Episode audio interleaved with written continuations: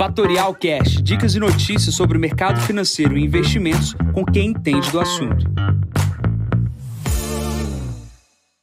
Bom dia, aqui quem fala é Jansen Costa. Vamos para mais uma visão de mercado. Hoje é o número 266. Hoje é dia 4 de maio, 7h40 da manhã. Em meio à temporada de balanço nos Estados Unidos e no Brasil, mercados estáveis à espera do payroll na sexta-feira.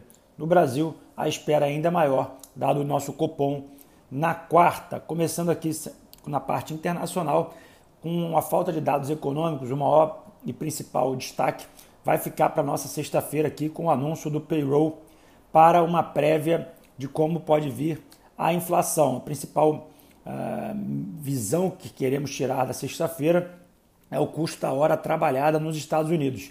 Há uma pressão sim para o aumento de dólares por hora trabalhada e isso pode aumentar o core da, da inflação americana. Isso pode gerar um pânico aí para os investidores. Porém, no entanto, é, enquanto isso, na Europa, a vacinação ela vai avançando, mostrando que o verão europeu deve ser de pessoas viajando para o continente, uh, salvando algumas economias como a Grécia, a Itália e outros países que dependem bastante do turismo. Né? Porém, a vacina ainda não chega em grande quantidade na Índia. A gente vê um processo de Covid bastante uh, nervoso ali no país. O país tem aumentos de casos e praticamente um colapso uh, na área sanitária. A gente precisa acompanhar como que vai se desdobrar o caso de Covid na Índia. Pulando aqui para o Brasil, os nossos sinais já são melhores, né? A pandemia dá sinais de melhorias é, diminuição de casos de internação, diminuição de morte,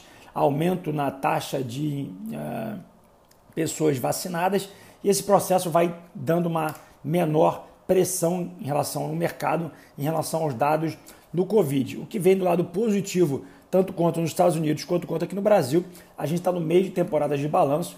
Ontem teve a divulgação de Itaú, Neogrid, JSL, PetroRio, Localiza, Qualicorp, todas essas empresas que eu comentei aqui com balanços acima da expectativa, resultados melhor que o esperado. Itaú uh, com lucro bastante expressivo, acima das expectativas dos analistas. Para quem quiser o comentário de todas essas empresas aqui que eu acabei de comentar, é só buscar no nosso WhatsApp ou no nosso Telegram exclusivo com todos os relatórios de análise, tanto quanto da Eleven, da XP e da Bendorf.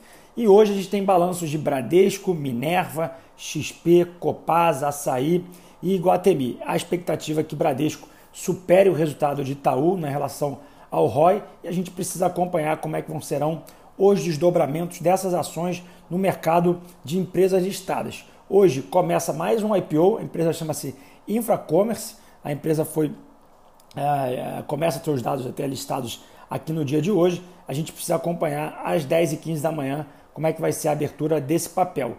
E no mercado internacional, a gente tem divulgação da AB Embev e da Pfizer como destaque no dia de hoje. Pulando aqui para a agenda, 9h30 da manhã, a gente tem balança comercial nos Estados Unidos e às 11 horas da manhã tem dados de encomendas da indústria também nos Estados Unidos. Aqui no destaque no Brasil fica o destaque na venda de carros aqui novos uh, pela nossa indústria. A gente precisa acompanhar como é que está esse mercado. A expectativa é um aumento de venda de carros novos.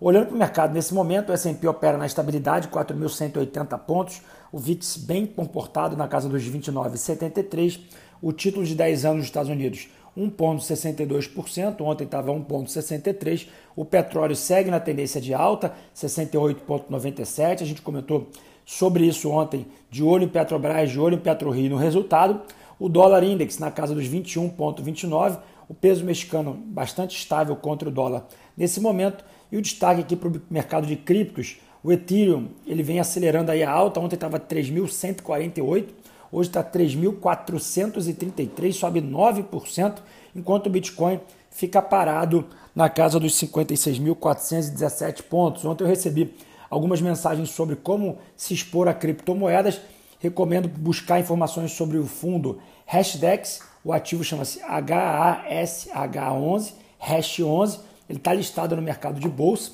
Isso não é uma recomendação, mas obviamente busque mais informações sobre esse processo de exposição. O fundo foi lançado com 600 milhões uh, no mercado e já tem quase um bilhão de reais. Bom, fico por aqui. Encontro vocês amanhã no próximo podcast. Bom dia a todos, ótimos negócios. Tchau, tchau. E esse foi mais um Fatorial Cash. Para mais novidades e dicas sobre o mercado financeiro e investimentos, siga Fatorial no Instagram, @fatorialinvest. Para conteúdos exclusivos, entre no nosso Telegram, Fatorial News Informa. Para saber mais sobre a Fatorial, visite o nosso site fatorialinvest.com.br.